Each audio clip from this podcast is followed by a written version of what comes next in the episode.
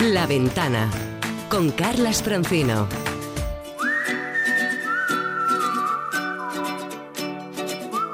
El mejor de los viajes siempre es el próximo. Hey there, let's get away. We sure need a lazy summer day. La ventana de los viajes con Paco Nadal.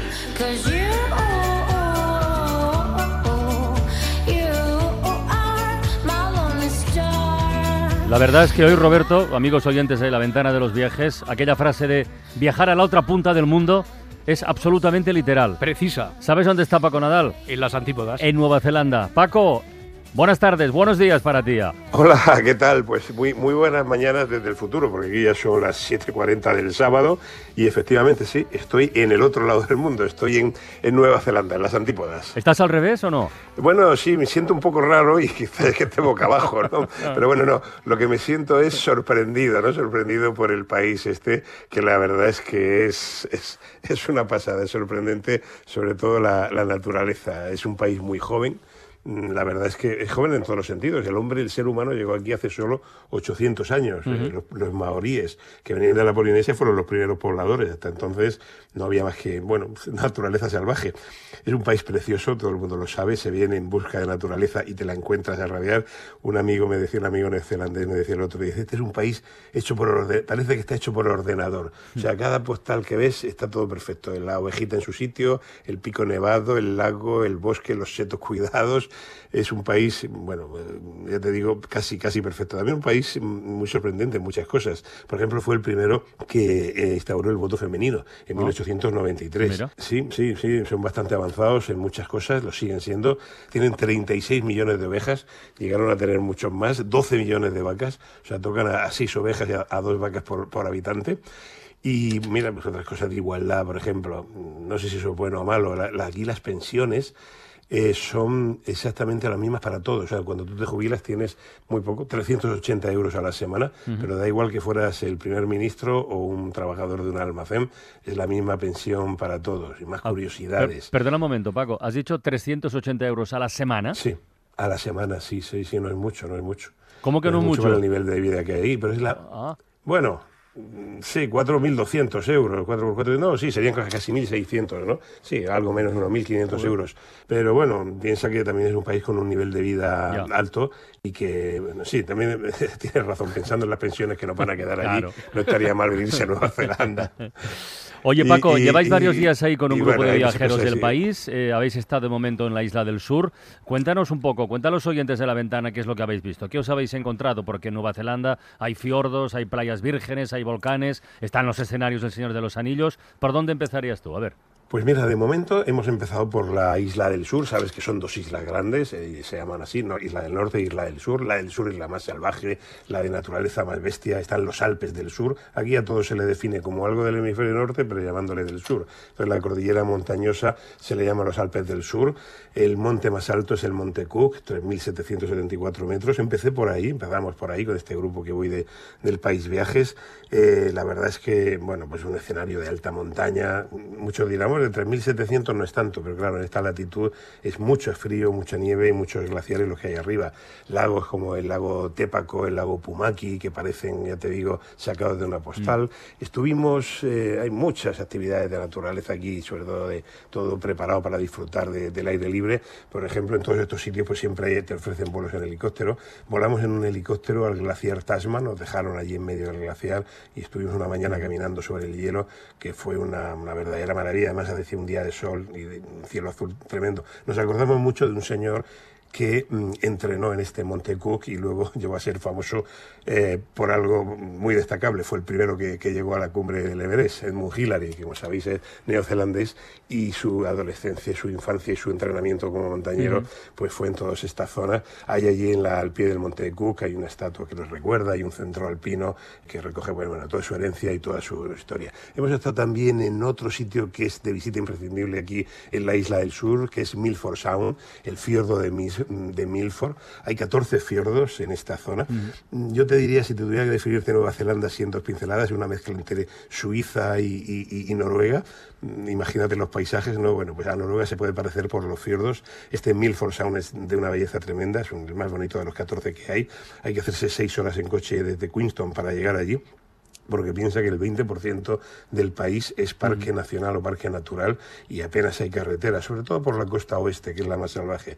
Pero merece la pena el madrugón y el palizón. Cuando llegas ahí al Milford, pues bueno, hay unos barquitos que te hacen un paseo por el, por el fiordo y bueno, muy, muy espectacular. Como te, te digo, paisajes pues sacados eso, de, de, de película, del Señor de los Anillos. ¿Cuán- ¿Cuántas horas de viaje son de España a Nueva Zelanda? Pues muchas. Yo hice siete hasta. mm, Vine con Emirates, hice siete hasta, hasta Dubai y luego tienes otras 14 o 15 horas directos hacia aquí. O sea que hay un tironcito, ¿no?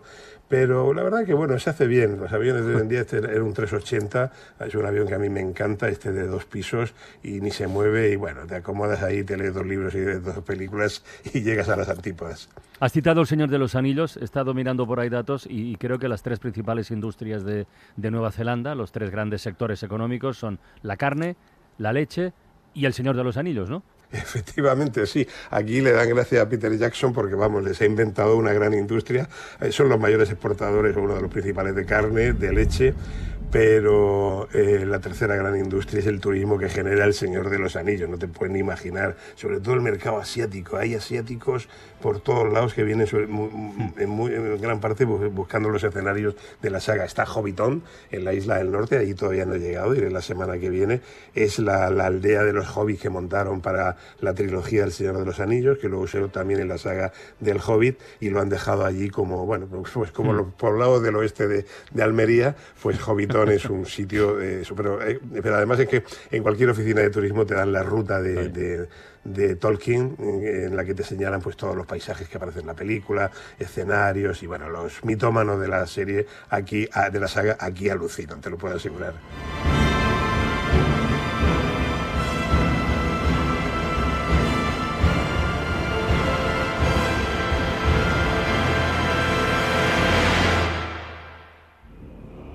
De todas formas, si hablamos de Nueva Zelanda, hay otro sonido que, en fin, los oyentes no nos perdonaríamos que no compartiéramos esta tarde con ellos.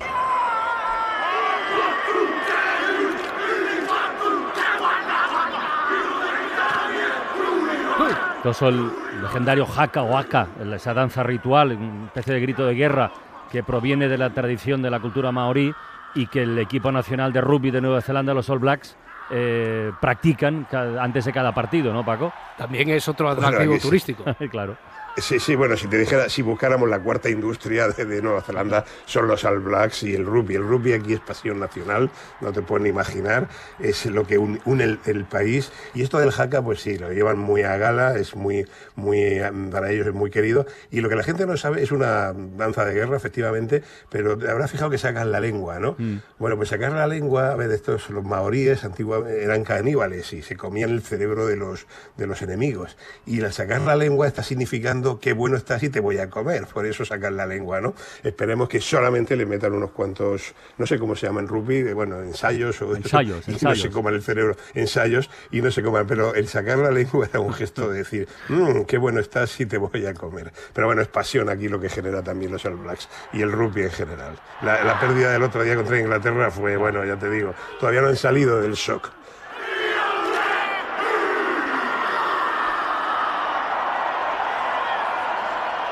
Tiene razón Paco, el otro día Nueva Zelanda palmó contra Inglaterra en el Mundial de Rugby. Vámonos al destino del país que ganó ese Mundial, a Sudáfrica.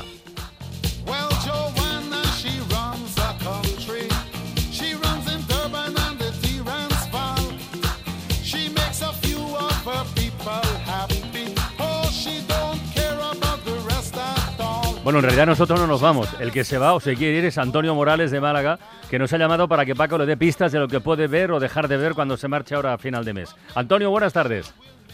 Buenas tardes. Bueno, imagínate la magia de la radio. hola, estás, Antonio, ¿qué estás tú en Málaga, nosotros en Madrid y Paco en Nueva Zelanda para hablarte de Sudáfrica. Así que todo tuyo, le puedes preguntar lo que quieras. Pues nada, eh, el otro día consulté porque, bueno, os mandé un, un correo porque estaba con dudas sobre si ir a, tenía ganas de volver a, África, estaba entre Etiopía y Sudáfrica. Finalmente me, he decidido por Sudáfrica.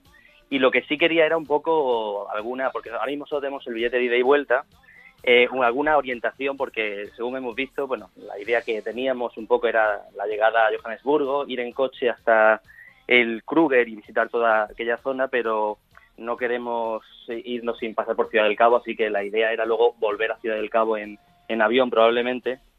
Y hemos visto que también hay unas zonas vinícolas, está el Cabo de Buena Esperanza, para ver si nos da alguna recomendación concreta. ¿Cuándo, cuá- cuándo vais?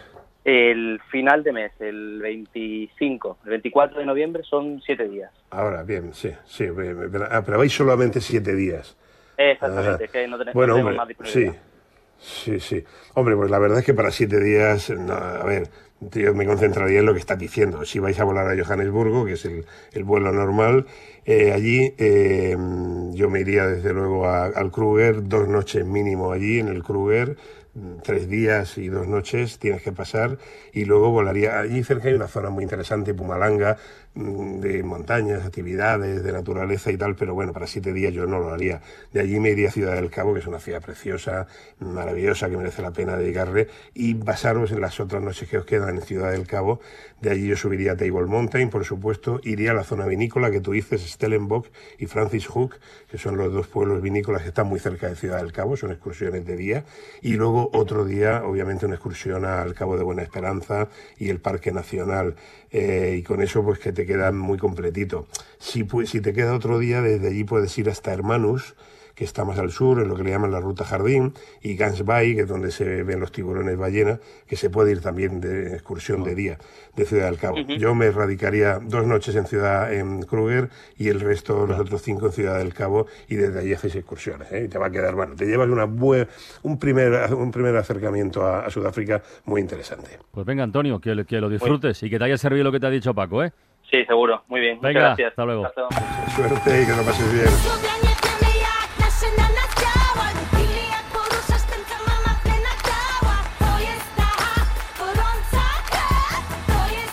Consultas también a través de las notas de audio de WhatsApp 638-865-580. Pregunta Enrique. Hola Paco, crack, ¿qué tal? ¿Cómo estás? Tenemos pensado ir a, a Polonia este verano y sería una semana y 10 días. eh, vamos con un niño de 10 y otro ya de 16, un adolescente.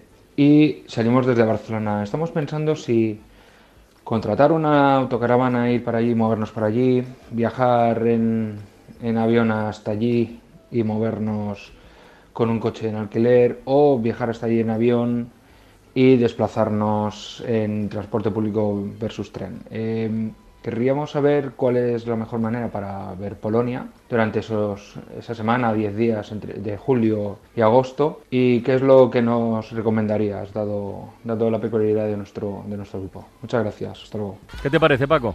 Hombre, pues mira, yo te diría, hombre, entiendo que eh, ir hasta allí en avión, eh, lo de autocaravana desde aquí, sí, no sé si lo he entendido bien, pero necesitaría más de esos días, ¿no?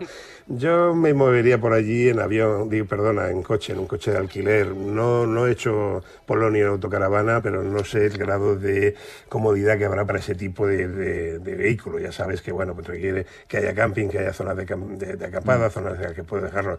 Yo mm, iría en coche. Y bueno, no, no tenéis que dejar de ver Cracovia, por supuesto. Varsovia tiene también su punto. Y, y bueno, y si vais en coche, pues dar una vueltecita por todas esas zonas rurales, esa Polonia rural que es muy desconocida, porque de Polonia prácticamente se conoce Cracovia y, y Varsovia, pero yo creo que si vais en coche entre las dos ciudades vais a encontrar un montón de pueblecitos pequeños con iglesias rurales y, muy, y mucho ambiente. Yo lo haría en coche, ¿eh? más que en autocaravana.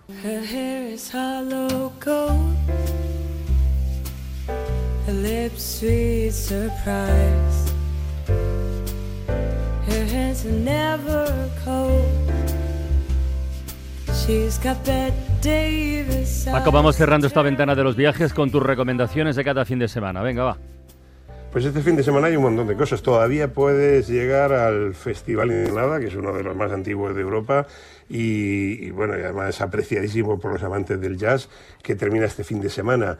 Eh, más música en Las Palmas de Gran Canaria. Este fin de semana es también el WOMAD, el Festival de Música, Artes y Danzas que se inventó Peter Gabriel Sí. y que cada año trae ritmos musicales distintos del mundo. Y para los amantes del cine, sobre todo del cine documental y el cortometraje, que a mí me gusta mucho, dos citas ineludibles este fin de semana, es el Cinevi, eh, el Festival Internacional de Cine Documental y Cortometraje de Bilbao, y también las mismas fechas, empieza este fin de semana y hasta el 15 de noviembre, el, Alca- el Alcine, el Festival de Cine de Alcalá de Henares, Muy que bien. está también basado en eh, cortometrajes. De ahí salieron Amenábar, Isabel Coixet, Fernando León de Aranoa, eh, empezaron a ser conocidos a través de este Muy- festival. muy. Así que, bueno, muchas actividades para este fin de semana, con cualquier excusa buena para viajar, y el cine y la música son dos grandes de ellas. ¿Te parece que cerremos entonces la ventana con una canción de cine? ¿Te gustó Cowboy de Medianoche, Me- por ejemplo? Bueno, me encantó, eso es un clásico ya, pero, pero clásico, clásico. Pues venga, ahí va. Paco, que lo paséis bien en Nueva Zelanda. Hasta, la Hasta próxima vista. semana. Saludos Adiós, adiós. desde la otra, la otra parte del mundo. Adiós. Everybody's talking at me.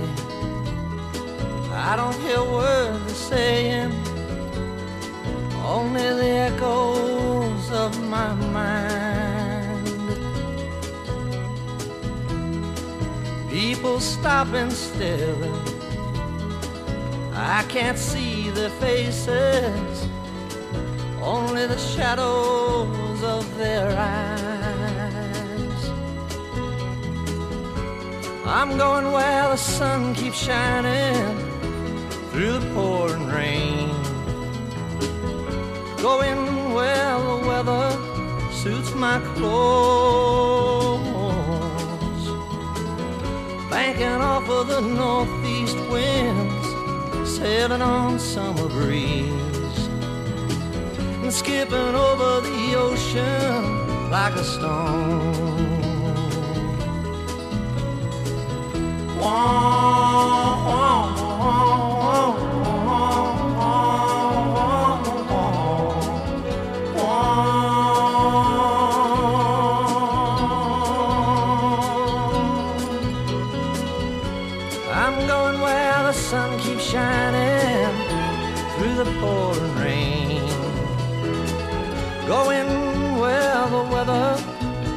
my clothes.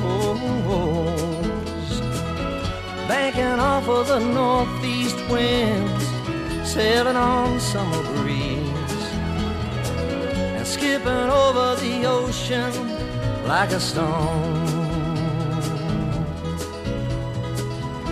Everybody's talking at me. Can't hear a word they're saying. Only the echoes of my mind. I won't let you leave my love behind. No, I won't let you leave